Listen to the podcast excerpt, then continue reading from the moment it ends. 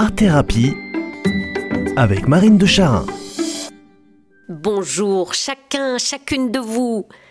Je suis partie récemment avec les miens, hommes et enfants, en virée plongée sur la côte espagnole. Ah, perspective de balade sous-marine, à la rencontre de créatures toujours étonnantes qui ondulent dans ce monde du silence. Tronches de murène, bancs de mérous. Et puis, finalement, dès la première plongée, mon mari ne s'est pas du tout senti en forme physique suffisante pour continuer. Il est donc remonté dardard à la surface de la mer. Parce que quand la respi est chaotique, ah, on ne joue pas avec le feu, c'est que le corps n'est pas d'accord.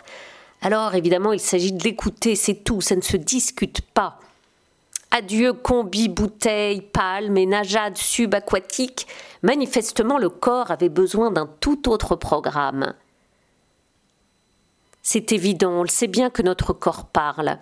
Notre corps dit ses mots, impose ses limites, refuse certaines pressions, appelle au chouchoutage, au repos et aux soins, au moment même où on avait prévu des activités ultra-physiques assez contrariant et ça peut être mal vécu, mais c'est beau, je trouve, ce partenariat de notre corps avec nous-mêmes.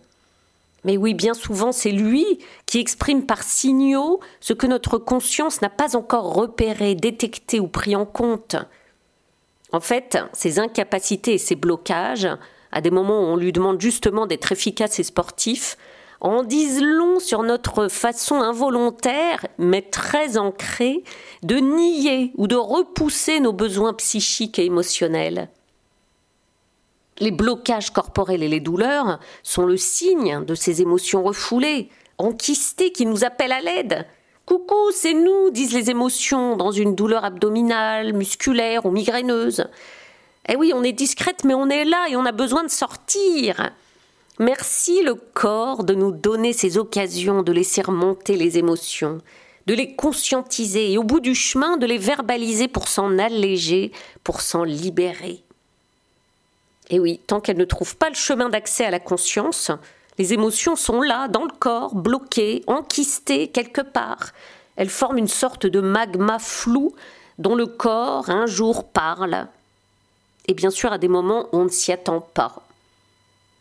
Voilà pourquoi l'art-thérapie est un outil psychocorporel de premier choix. L'expression créative et artistique qui implique le corps dans toute sa dimension sensorielle est vraiment un véhicule extraordinairement simple et efficace.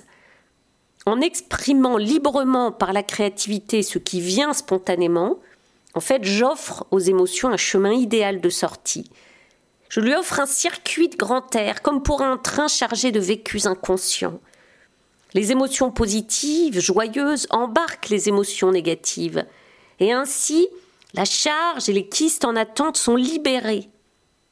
Et ce phénomène assure une santé corporelle et psychique qui rend la vie plus douce et qui respecte pleinement nos besoins vitaux profonds.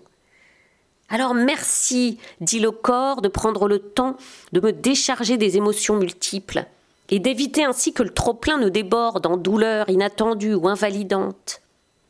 Oui, bien sûr, on sait bien qu'on ne sera jamais ici-bas totalement à l'abri des maux corporels ou de la souffrance physique, mais notre corps sait dire sa profonde gratitude pour le temps que nous lui offrons. Alors à nous tous, les fourbus, les fatigués, les vermoulus, pour libérer et prévenir les douleurs corporelles, rien de tel que quelques belles séances d'art-thérapie. Que votre semaine soit belle.